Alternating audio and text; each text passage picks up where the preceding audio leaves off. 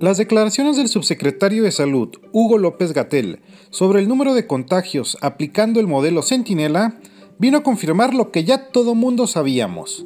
El número de contagios en México son muchos más de lo que dice la cifra oficial.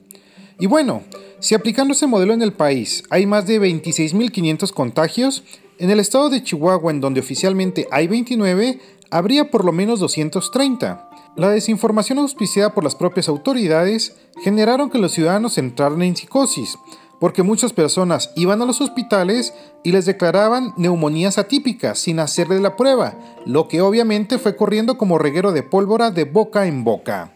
Pero finalmente, como en todo, la verdad se impone, y ya las mismas autoridades de salud a nivel federal confirmaron que hay muchos más casos de lo que dicen las cifras.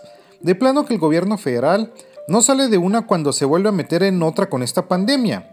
Y la crisis que viene es la falta de insumos por no prever la contingencia cuando se sabía que era inminente la llegada del virus desde el mes de enero.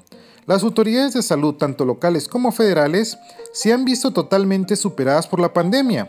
Tan grave está el asunto que los ayuntamientos de Juárez, Chihuahua y Parral han tenido que tomar medidas en la materia sin ser directamente su competencia, y mejor, apoyan muchos ciudadanos de buena fe que llevan insumos a los hospitales que el mismo gobierno. Mientras, yo lo leo y escucho a través de mis redes sociales. Me encuentra en Facebook o Instagram como Bernardo Fierro. Gracias por su atención.